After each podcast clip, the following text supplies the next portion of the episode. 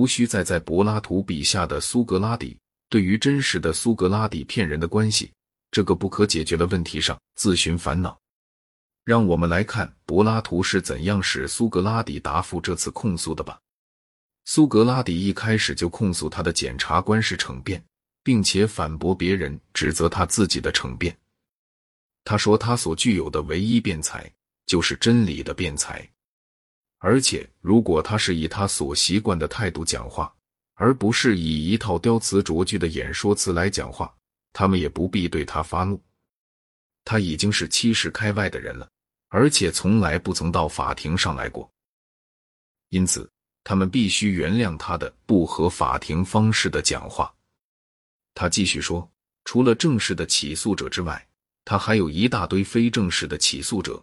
那些人从这些法官们还是小孩子的时候起，就到处宣扬着有一个苏格拉底，他是个有智慧的人，他思考着天上并探究到地下的事。而且把坏的东西说成是好的。他说，人们以为这样的人是不相信神的存在的。公共舆论提出的这种老一套的指责，要比正式的判决更危险的多。尤其危险的是，除了亚里斯多芬尼以外，他并不知道这些话是从什么人那里来的。在答复这种老一套仇视他的种种根据时，他指出他自己并不是一个科学家，我与物理学的探讨毫无缘分。而且他不是一个教师，他并不以教学挣钱。他接着嘲笑了智者们，不承认智者们具有他们所自诩的知识。然而，我之所以被人称为有智慧，并且背着这种恶名的理由是什么呢？事情是有一次有人向德尔斐神坛求问，有没有人比苏格拉底更有智慧？德尔斐神坛答：再没有别人了。苏格拉底承认他自己是完全困惑住了，因为他自己一无所知，而神又不能撒谎，因此他就到处访问以智慧出名的人，看看他是否能指证神是犯了错误。首先，他去请教一位政治家，这位政治家被许多人认为是有智慧的，可是他却自认为还更有智慧。苏格拉底很快就发现这个人是没有智慧的。并且和蔼的而坚定的向他说明了这一点，然而结果是他恨上了我。随后，苏格拉底又去请教诗人，请他们讲解其中的各个篇章，但是他们却没有能力这样做。于是我便知道，诗人写诗并不是凭智慧，而是凭一种天才与灵感。于是他就去请教工匠，但是发现他们也一样的使人失望。他说，他在这段过程中结下了许多死敌。最后，他结论说：“只有神才是有智慧的。”他的答复是要指明人的智慧是没有什么价值的，或者全无价值的。神并不是在说苏格拉底，他仅仅是用我的名字作为说明，像是在说：“人们啊，唯有像苏格拉底那样知道自己的智慧实际上是毫无价值的人，才是最有智慧的人。”这种对于自命为有智慧的人所进行的揭发工作，耗尽了他的全部时间，使他沦于极端的贫困。但是他觉得为神与而做见证乃是一桩责任。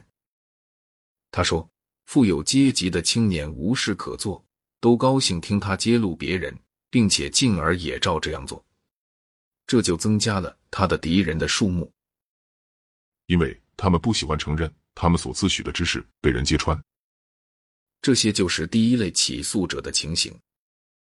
苏格拉底于是就质问那位自称是好人和真正爱国者的检察官美丽都。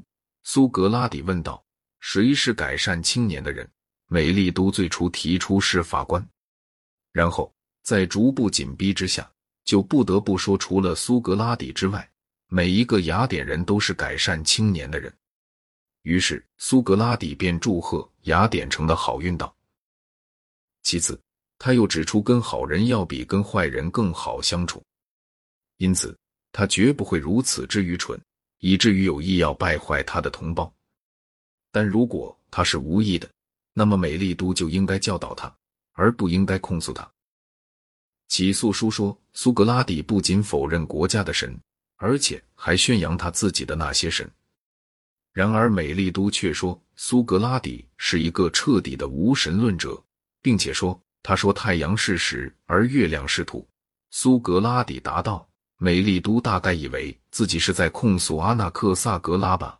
阿纳克萨格拉的见解是花上一个德拉克马就可以在剧场里听得到的。”苏格拉底当然指出了彻底无神论这种新的控诉是与起诉书相矛盾的，然后他就谈到比较一般的论点上来。